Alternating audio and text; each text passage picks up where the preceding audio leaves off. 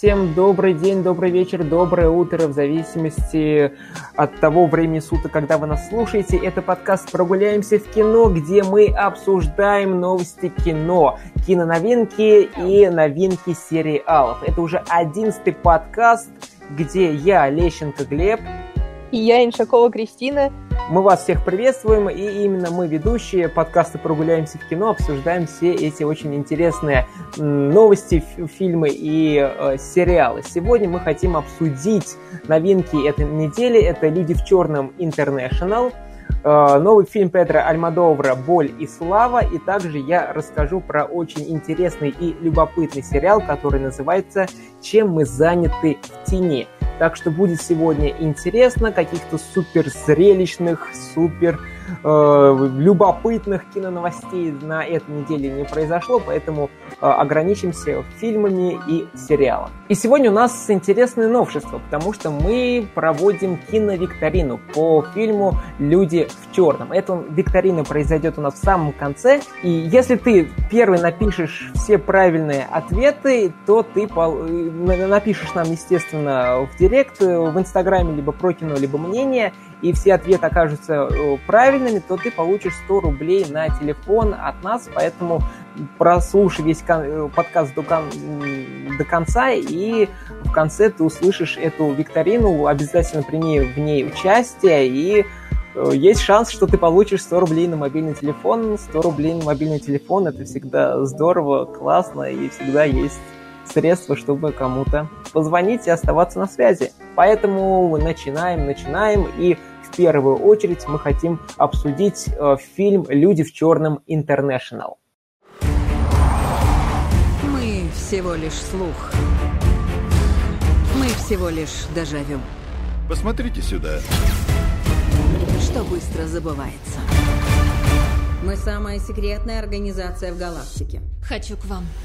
Этот фильм, пожалуй, стал самым худшим за всю историю «Людей в черном», потому что его все раскритиковали, и зрители, и кинокритики, очень многим он не понравился, и, как уже стало известно, там некоторые издания начали э, опубликовывать новости, что у этого фильма было огромное количество проблем и со сценарием, и режиссер Гэри Грей Гарри Грей хотел уйти э, с, э, с этого фильма, потому что то продюсеры хотели завладеть этим фильмом и руководить всем процессом, то и там и были и сценарий переписывали во время съемок, то есть очень-очень много было проблем у этого фильма. И сейчас мы обсудим, то есть что в итоге произошло и что в фильме произошло, то есть что интересного, что там было и плохого, и хорошего. Но в первую очередь стоит, наверное, рассказать вообще про что фильм. Картина рассказывает про агентов H&M, это новые лица в рядах людей в черном, которые защищают э, человечество от пришельцев. В этой в этой части э, вселенной «Люди в черном» им предстоит раскрыть загадочное убийство и узнать, кто является шпионом в организации. Вот такой, вот такой простенький сюжет. И, Кристин, поделись своим мнением, понравился, не понравился. Э, я видел, слышал, и ты рассказывала, что ты посмотрела «Всех людей в черном», то есть первую, вторую, третью часть, и вот со свежей головой, как восприятие новой ленты, четвертой, хуже, лучше, либо на том же уровне нейтрально. Знаешь, я когда вышла с кинотеатра, у меня было очень смешанное чувство, потому что, с одной стороны, мне понравилось, а с другой стороны, ну, такая фигня фигней. Я от первых фильмов, э, фильмов была под впечатлением, потому что я посмотрела их залпом, и это была такая цельная история, которая мне понравилась. Хотя я позже смотрела обзоры на эти фильмы, где критиковали данные картины и говорили, что одна часть последующая, в общем, одна хуже другой получалась. То есть первая, она как эталон. У меня же такого впечатления не сложилось. Мне все показалось более-менее в одном стиле, интересно. Хотя сюжеты мне не нравились ни в первой части, ни во второй, более-менее только в третьей. Меня действительно что-то заинтересовало. Может быть, это потому что сейчас восприятие подобных фильмов фэнтези с э, элементами там детектива воспринимаются нами уже более критично, потому что у нас есть Marvel, у нас там есть DC и прочая-прочая фантастика, которые в изобилии в кинотеатрах. И когда ты смотришь старые фильмы, они воспринимаются уже без такого вау-эффекта, как э, смотрелись бы в самом начале, когда они выходили. И у меня не было ностальгичных чувств по поводу всей этой франшизы, всей этой вселенной людей в черном. И если первые три фильма оставили меня под э, впечатлением больше радости, таком положительном, нежели в отрицательном, то когда я пришла смотреть на четвертую часть, я так как я поняла, что это перезапуск, вроде бы они не совсем прямое продолжение картины, э, мне понравился фильм, но с большими-большими оговорками. Э, в первую очередь так, это так, так. актеры. Я у себя на странице, когда делала обзоры, ну, мнение на, этот, на эти фильмы, первые три э, фильма писала, я говорила, что мне очень понравилась химия между актерами Уиллом Смитом и Томми Ли Джонсом. У них такая была дружная парочка, именно вот дружба, между ними была какая-то вот химия, которую они развивали на протяжении трех фильмов, создатели, я имею в виду. И их взаимоотношения развивались, и они подходили как-то друг к другу и по настроению, и по характеру, и харизма у обоих была. Несмотря на то, что герои совершенно противоположны. Один весельчак, а другой такой больше бубнило, всезнающий, там, который молчит в стороне. Вот но между ними была химия, они очень классно взаимодействовали. Ты понимал, почему в том или ином моменте фильма происходит то или иное действие. А, в «Люди в черном Интернешнл» химии между Тессой Томпсон и Крисом Хемсвортом лично я не увидела. Они отыгрывают, наверное, как и должно быть по сценарию, но персонажи пустые по сценарному мастерству, где вот должен быть крутой, брутальный пацан и такая более-менее все знающая девушка. И вот они должны вначале конфликтовать, и потом они должны друг другу понравиться. То есть изначально я понимала, что ожидать от этих героев, когда только-только начался фильм. И, в принципе, я получила ровно то, что ожидала. Ничего такого вау у меня не возникло. Да, абсолютно согласен. Никаких чувств они не вызывают. Буквально после выхода э, с кинотеатра все забывается, все происходящее, потому что фильм не, за, не цепляет, он ничем не интересен э, в том смысле, что там чего-то супер уникального, супер нового, супер необычного там абсолютно нету. Единственное, что мне там в этом фильме понравилось, понравилось так это отсылка к Тору, где он берет маленький молоточек. Ну, это сделано достаточно забавно и мило, можно та- так сказать. А все остальное, что касается и э, Тесс Томпсон с Крисом Хэнсфортом, да, химии абсолютно никакой нет, отыгрывают, э, ну, как должны отыгрывать голливудские многомиллионные а, э, актеры, которые получают очень много большой гонорар за свою работу, то есть отыгрывают они на нормальном среднем уровне, но то есть какой-то химии, какой-то искры, которая добавляет что-то живого, интересного, необычного, ну, вот я здесь этого не увидел, ты этого не увидела, и очень многое количество людей тоже этого не увидело. Также не особо, что, не особо мне понравилось, что очень мало инопланетян и экшена в картине. То есть он как бы есть, но его тут не особо много. То есть какие-то пострелушки локальные, то есть гонки на, мото, на, мото, на, мото, на мотоцикле, а, на, гонки на машине, то есть вот что такое средненькое, стандартненькое, то есть для... А, этот фильм выходит летом, а летом то есть должны выходить какие-то крупные блокбастеры, где много всего взрывается, стреляет, много ну, чего-то эффектного, а здесь все очень скромненько, стандартненько, ничего супер выдающегося, как я уже раз повторял, нету, поэтому очень средняя картина. Да, она может некоторым понравиться, и некоторым она действительно нравится, но мы не в их числе. То есть я не в их числе и не впечатлил еще раз повторюсь. Знаешь, наверное, я с тобой не соглашусь, что было мало инопланетян. Я либо просто невнимательно смотрела первые три части, но, но в них, по-моему, также было не очень много разных инопланетян от фильма к фильму. Они просто развивают аккуратненько эту вселенную, показывают разные виды инопланетян, в том же просто сравнивают как раз э, International и вот вторую часть их э, сопоставляют по своему построению очень часто и, и по сюжету. И знаешь, так получилось, что мне хватило и перестрелок вроде бы, и инопланетянам не хватило. Там было парочку даже классных шуток с участием инопланетян. Но, опять-таки, я, может быть, повторюсь, я в предыдущих подкастах, мы когда обсуждаем подобные фильмы, я всегда говорю, что меня бесит э, очень большое количество неуместных шуток.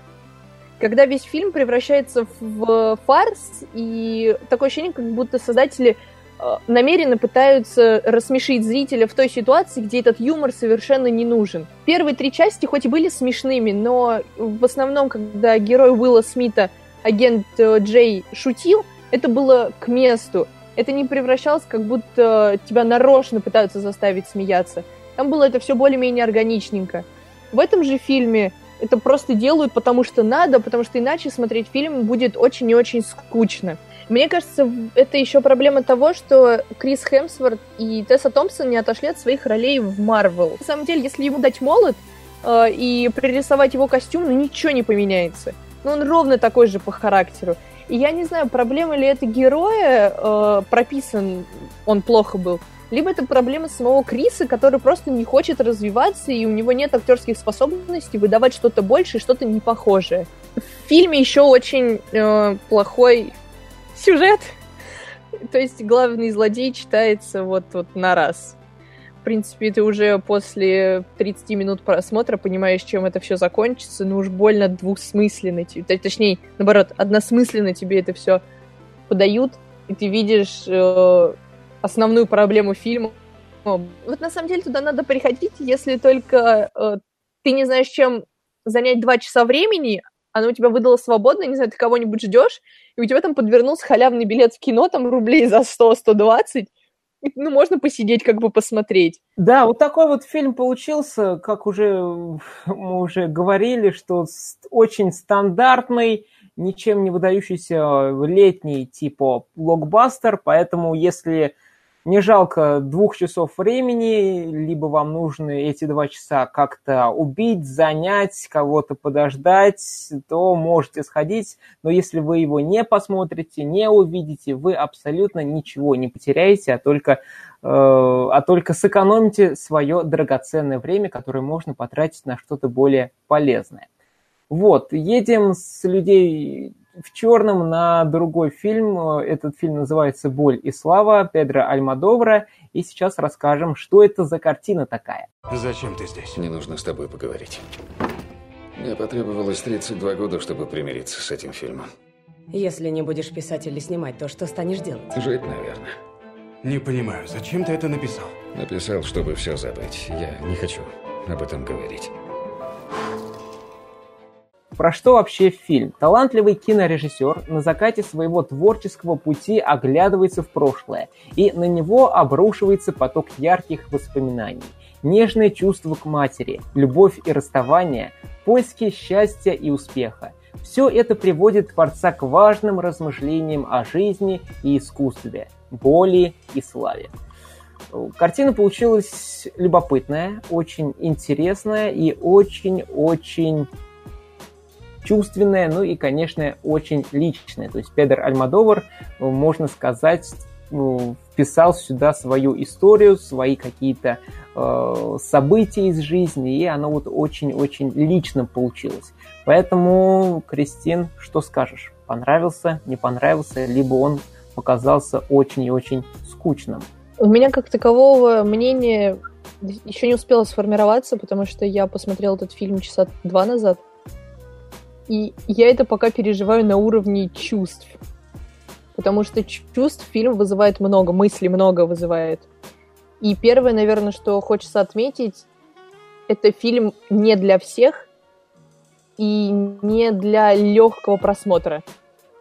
То есть на сеанс э, этого фильма надо идти осознанно, с желанием посмотреть что-то отличное от блокбастеров и того обыденного, что показывают вообще в кинотеатрах э, каждый день по 10 сеансов.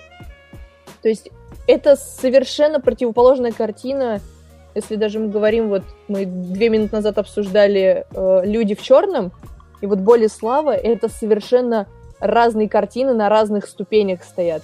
«Боль и слава» — Это это... верно, абсолютно. Да, «Боль и слава» — это художественный фильм, это искусство. «Люди в черном» — это выкачивание денег и паразитирование на франшизе. И, способ конечно, хайпануть на безусловно. прошлом.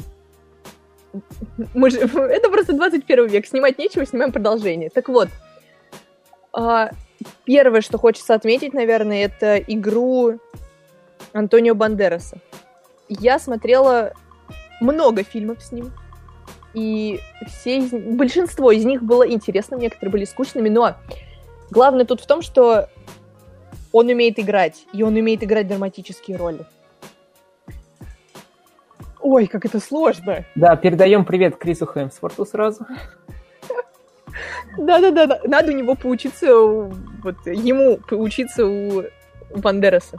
Ну да, не зря, не зря Антони Бандерас взял э, главную мужскую, ну, приз за, главную, за лучшую мужскую роль на Канском кинофестивале за этот фильм, потому что здесь он отыгрывает все эмоции, показывает все переживания главного героя, и боль, и страдания, и рвение к тому, то есть то он хочет что-то сделать, то он не хочет ничего делать, то он э, показывает и свою страсть то к искусству, то э, к, к различным э, антибиотикам, к различным там препаратам и так далее, и так далее. То есть все вот эмоции, которые нужны в этом фильме, он отыгрывает на все даже не 100%, на 110%, и здесь он действительно превосходен, хотя бы на этот фильм нужно сходить, чтобы увидеть игру Антонио Бандераса, потому что э, это нужно видеть, и Антонио Бандерас не, не, в последнее время не очень часто появляется, а если появляется, то иногда не в самых хороших, э, не в самых интересных фильмах, я бы так сказал. Вот, еще здесь мне очень понравилась Пенелопа Круз, ее здесь, конечно, не так много, но в тех сценах, где она есть, она абсолютно превосходна и очень-очень э, интересно смотреть за ее игрой, ну и вообще на нее всегда очень здорово смотреть на киноэкране. Антонио Бандерас сыграл так, что ты чувствуешь этого героя как родного. Я не знаю, так построено повествование, что ты на время, вот на эти два часа, ну там чуть меньше, погружаешься в эту жизнь и понимаешь, насколько тяжело жить э, человеку, который воспринимает мир немножко иначе и живет не так, как обычные люди. Наверное, от этой роли э, Антонио Бандерас, когда ты смотришь э, на его игру, это эмоционально не ярко эмоционально, когда там, знаете, человек плачет, кричит, э, прям у него переживания читаются прямо на лице. Тут все в спокойном тоне рассказано, и вроде бы нет такого особого яркого проявления чувств и эмоций, но даже когда э, герой Бандераса молчит, ты читаешь все по глазам. И то есть это э, такие микрожесты, э, там, жестикуляция, там, бровкой дернул, еле-еле улыбнулся. То есть это такие э, мелкие э, фигуры эмоций на лице, фигуры эмоций, ну вы поняли, что ты их видишь, ты их замечаешь, и оно тебя пробирает до костей. Это я вот сейчас рассказываю просто, какие у меня эмоции, потому что мне очень сложно описать, на самом деле, то, что я увидела. Ну, с пылу с жару, как говорится. Да, потому что, мне кажется, такое кино можно обдумывать. То есть ты выходишь из кинотеатра, и оно оставляет такое в мыслях приятное послевкусие. Тебе хочется понять, почему герой поступал именно так, а правильно ли он жил, какие ошибки он совершил. Может быть, можно было все повернуть иначе, правильно ли вообще пошла его жизнь. И то есть очень много-много-много вопросов возникает после того, как ты посмотрел этот фильм, и тебе хочется самому додумывать, э, размышлять. То есть ты выходишь заполненный, головой заполненной мыслями, и это такое приятное ощущение, потому что оно редко возникает от фильмов, которые ты смотришь вот на повседневной основе. уж поверьте, мы явно смотрим фильмы каждую неделю, и далеко не каждый вызывает подобные эмоции и чувства. Поэтому не знаю уж, конечно, лучше ли это роль Антонио Бандераса вообще за всю его карьеру, потому что я и читала и такое, уже СМИ писали об этом.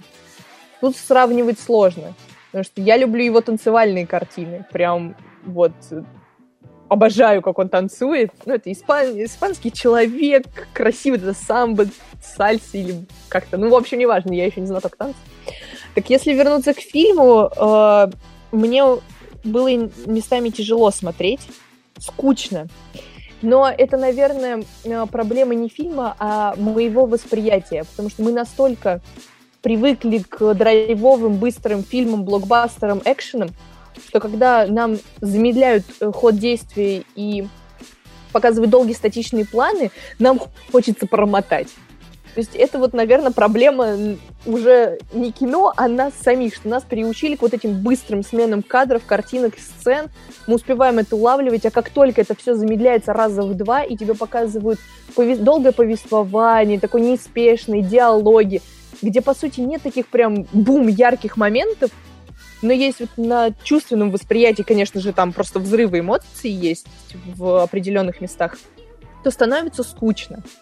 И это ты еще не видела новый сериал Николаса Виндинг Рефна «Слишком стар, чтобы умереть молодым». Вот посмотри хотя бы первые 30 минут, и потом ты поймешь, что такое э, медлительное, скучное повествование. То есть там герои могут очень медленно идти к машине, наверное, минуту идти. А могут говорить вот так вот. Привет. Как дела? Окей, я посмотрю. Что, нового, что нового? И то есть вот, вот такие вот промежутки секунд на 10-15, или просто он сидит в машине, он просто сидит в машине минуту. То есть вот нам показывают, как он сидит в машине, о чем-то думает, и вот мы смотрим на этого статичный кадр абсолютно минуту целая.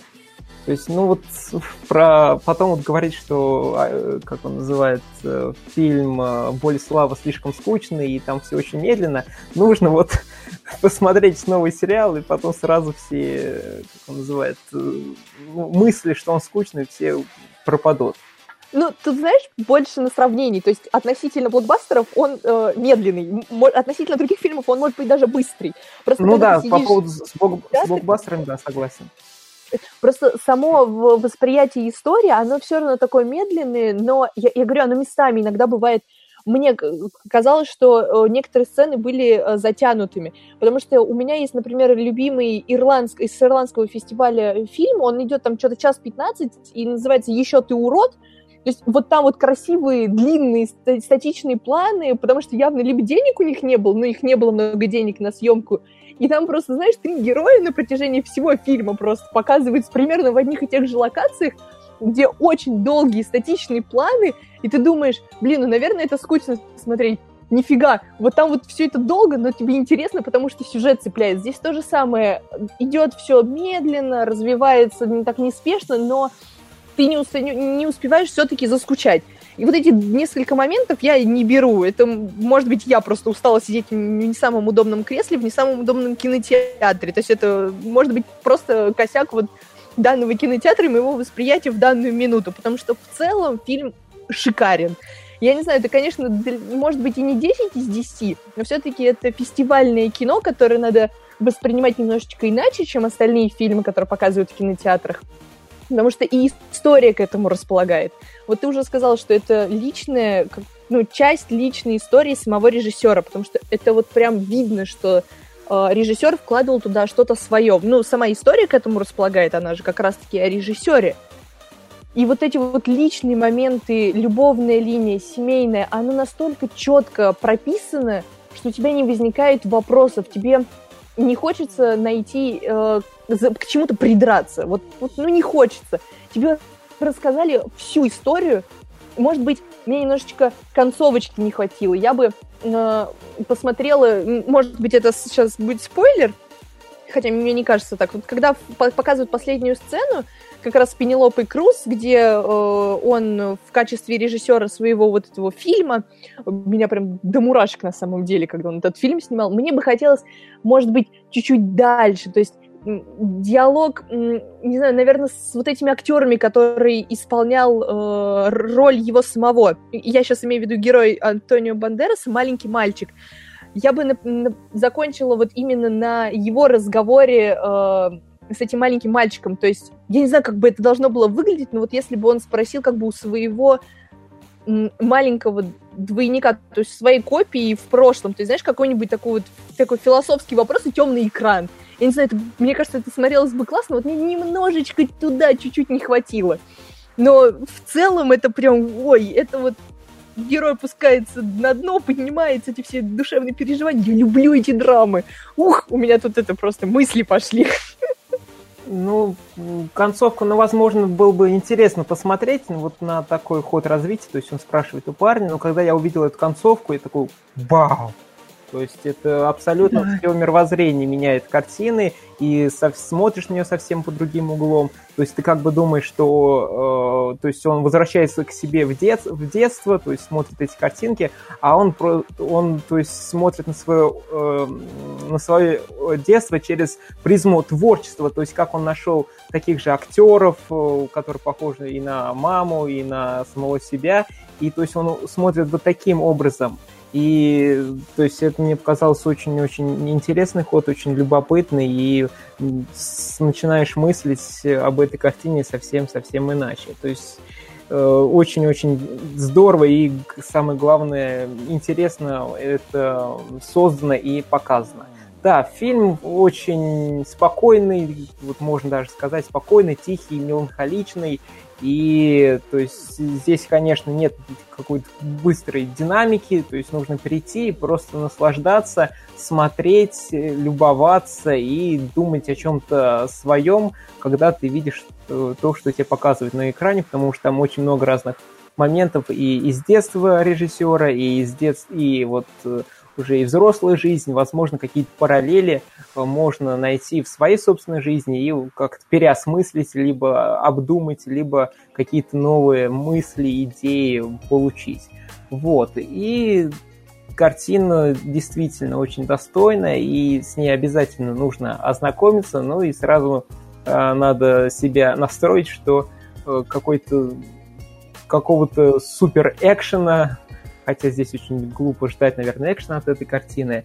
Э, не нужно ждать, то есть хорошее философское кино, неторопливое, нужно смотреть и наслаждаться. Как автор делает э, отличную работу, можно так сказать.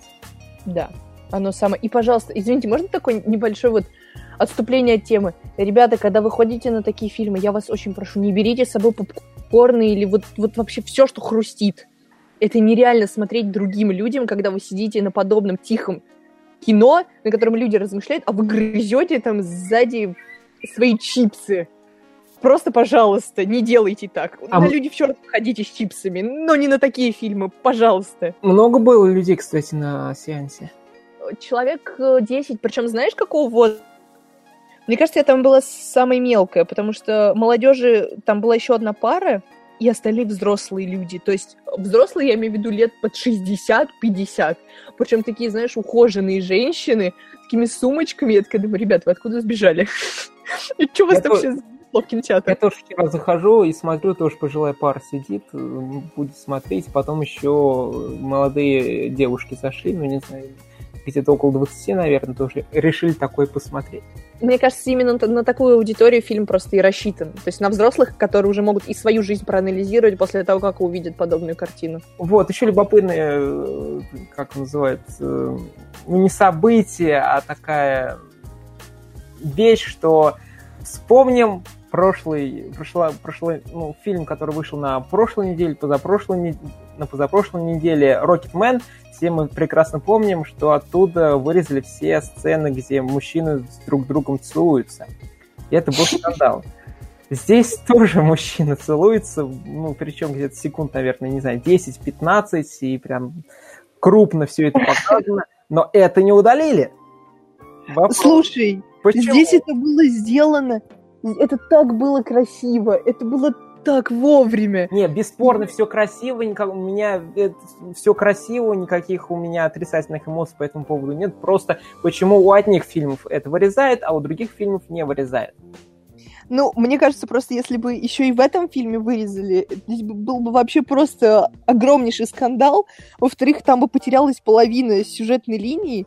Я до сих пор придерживаюсь мнения, что от того, что вырезали в Рокетмене, ничего не потерялось, э, суть э, фильма. Но если вырезали в этом, ну, как бы, простите, уже половина бы пошла к чертям. То есть вот просто, если бы они это вырезали, дальше можно фильм было бы вообще не смотреть. Там терялась вообще вся сюжетная нить повествования. Ай, не знаю, это, короче, там люди сидят, придумывают. Не надо было им ни там вырезать, ни тут. Э, ставили рейтинг 18+, и, и, и достаточно. Но мы в России, поэтому... Но здесь это было очень красиво, очень, э, как оно, изобразительно, э, художественно, вот, слово забыла. Художественно. Еще такие и харизматичные мужчины. Я, если честно, не ожидала. То есть я, я почему-то сижу, э, на сеансе, думаю, ну должно же быть. Ну вот ракурс подобрали нужный. Но почему-то мне так казалось, что Антонио Бандерас на это не согласится. Я почему-то думала, ну сейчас он типа просто уйдет за дверь и все. А тут бум, я такая, вау-вау-вау, чего, подождите. И такая, ой, да, это хорошо было сделано, хорошо. Вот так. Вот, поэтому «Боль и слава», новый фильм Педро Альмадовра. Всем советуем, кто хочет посмотреть спокойное, тихое, меланхоличное, еще раз повторюсь, кино, и которое нужно обдумать и поразмыслить. То есть картина определенно стоит, чтобы с ней ознакомиться. Вот, и я расскажу еще про интересный сериал, который называется «Чем мы заняты в тени». Это продолжение, можно сказать, фильма, который вышел в 2004... в 2014 году, который э, также называется What We Do in the Shadows, это английская версия, а наши прокачки перевели «Реальный упырей», который снял Тайк Вайтити. После этого фильма вот у него и, можно сказать, и понеслась карьера вверх, его и позвали Тора снимать, потом э, Дисней его позвали снимать, потом сейчас он будет снимать еще, э, как он называет, э, киноадаптацию Акиры, то есть в 2021 году выйдет. То есть после этого фильма «Реального упыри» у него вот карьера пошла-пошла вверх. И многим это, этот фильм понравился, потому что там про что суть, в общем-то, вампиры живут в современном мире, и это поставлено как псевдодокументальное кино. То есть есть э, оператор, есть э, как бы репортер, и они снимают жизнь э, вампиров в, в Америке, то есть как они живут, чем они питаются, чем они занимаются, какой у них быт, как они чем они, то есть какие у них развлечения и так далее, и так далее. И очень многим эта картина понравилась, понравилась э, сама подача, и решили снять не продолжение фильма, а сделать полноценный сериал, и вот он вышел в этом году, э, в конце марта, насколько я помню, и закончился в конце мая. То есть у нас 10 серий по 20-25 минут, и там уже э, Тайки Вайтити и других актеров нет, потому что у них там много, свои проекты, свои дела. Здесь Вайтити ограничился только функциями, э, там пару серий он поставил как режиссер, ну и продюсерские функции. А здесь у нас абсолютно другие вампиры и абсолютно, ну, история такая же, то есть э, несколько вампиров живут под одной крышей и нам показывают, рассказывают их э, повседневный быт, повседневную жизнь в Америке. И это сделано очень интересно, очень необычно, очень можно, можно даже сказать иронично и смешно. То есть э, вампирам там всем за несколько сотен лет, там кому-то 500, кому-то 700 лет, и э, они вот в современном мире пытаются жить, как-то выживать, и естественно, что они сами не могут выполнять всю основную работу, ну, основную работу в том э, плане, что нужно найти себе питание, нужно убирать дом, и поэтому у них там есть некий такой персонаж, Гильермо его зовут, это маленький пухленький э, мексиканец, вот, который э, делает э, для них всю грязную работу, то есть он находит жертв, чтобы вампиры могли соса, ну, пить у них кровь, делают уборку по дому, и то есть он это делает бесплатно только ради того, что вампиры обещают его превратить в такого же вампира. Но вот он 10 лет уже им служит, и как бы ничего не происходит. Вот, и то есть очень много забавных э, ситуаций построено, то есть там есть вампирская оргия, есть э, как они добывают этих, э, как он называет, virgin, э, дан дан дан дан дан дан дан девственниц, да, все правильно, девственниц, девственников, чтобы выпить у них кровь, потому что только ими они питаются. Вот, э, там приезж... прилетает, не прилетает, а прибывает на теплоходе очень старый, престарый вампир, который хочет поработить весь этот, этот мир, и вот заставляет их найти способы, чтобы этот мир уничтожить и сделать, чтобы там жили только одни вампиры. То есть очень много забавных ситуаций, все это очень смешно отыгрывается, и, естественно, все также э, в псевдодокументальной э, хронике все это показано, то есть вот у нас есть оператор, ходит группа операторов, на них все обращают внимание, камера иногда трясется и так далее, и так далее, то есть очень-очень интересно и забавно э, поставлено, и что еще могу добавить, серии, как я уже сказал, длятся по 20-25 минут, поэтому этот сериал очень можно быстро э, посмотреть. На одном дыхании, уйдет там, не знаю, наверное, 3-4 часа, но это определенно стоит того, и еще из э, новых введений, можно сказать, здесь у нас есть разные вампиры, то есть есть вампиры, которые сосут кровь, пьют кровь у людей, то есть кто как э, употребляет это выражение, а есть еще энергетический вампир, то есть тот вампир, который питает питается энергией. Но я думаю, все вспомнят, были в жизни такие люди, которые начинают, э, подходят и начинают э, всячески нудеть, приставать, э, разозлить, как-то, чтобы себя спровоцировал на какую-то ту или иную эмоцию. Вот. И вот здесь есть такой вот э, энергетический, энергетический вампир, который хочет, э, ходит ко всем людям, начи...